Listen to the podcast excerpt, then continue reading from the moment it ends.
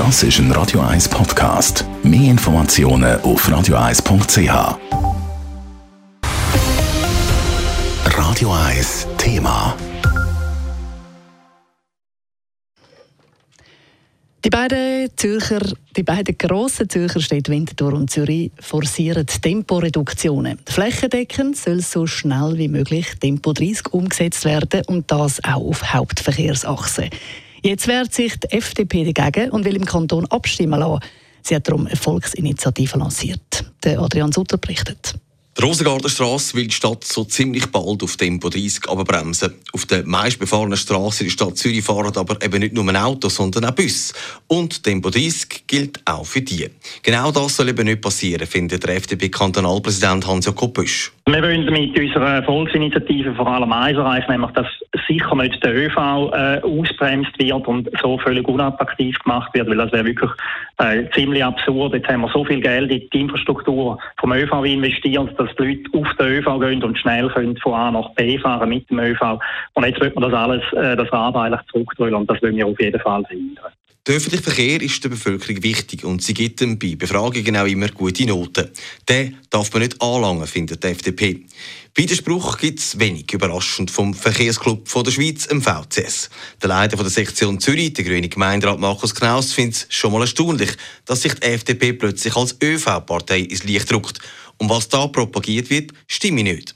Der ÖV werde nicht durch Tempo 30 ausbremst. Allein in der Stadt Zürich haben wir 21 Gramm zu viel auf dem Netz, etwa 15 Doppelgelenkbus, 14 äh, Dieselbus, weil einfach zu viele Autos auf dem Netz sind. Und das heisst, es tut vor allem in den Spitzenzeiten tut Kreuzungen überstauen. Tram und öffentlicher Verkehr kommt nicht durch. Und wenn der Freisinn jetzt einfach sagt, Tempo 30 ist das Problem, dann stimmt das schlicht und einfach nicht.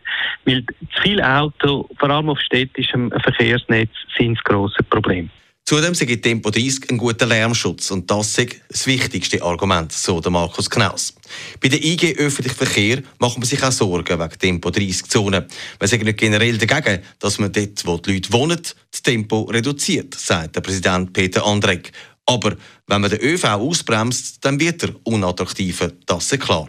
Auch wenn der ÖV natürlich eine andere Möglichkeit hat, um sich attraktiv zu behalten in Zukunft, aber ich denke, das integrale, flächendeckende Tempo 30 ist für mich sehr ideologiebehaftet. Ich denke, man müsste sicher einmal die verkehrsorientierte Straße jetzt nicht primär anschauen, sondern in der Siedlung aus, im Quartier.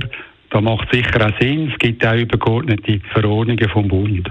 Es dürfte ein heißer Abstimmungskampf werden im Kanton Zürich, wenn dann einmal die Unterschriften zusammen sind. Und es ist nicht auszuschliessen, dass die ländlichen Gebiete bei Tempo 30 aufs Bremspedal stehen und die Pläne der Städte könnten über den Haufen rühren. Adrian Sutter, Radio 1.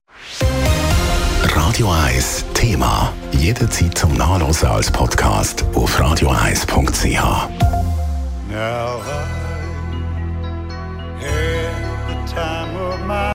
Radio 1 ist Ihre Newsender. Wenn Sie wichtige Informationen oder Hinweise haben, rufen Sie uns an auf 044 208 1111 oder schreiben Sie uns auf redaktion.radio1.ch.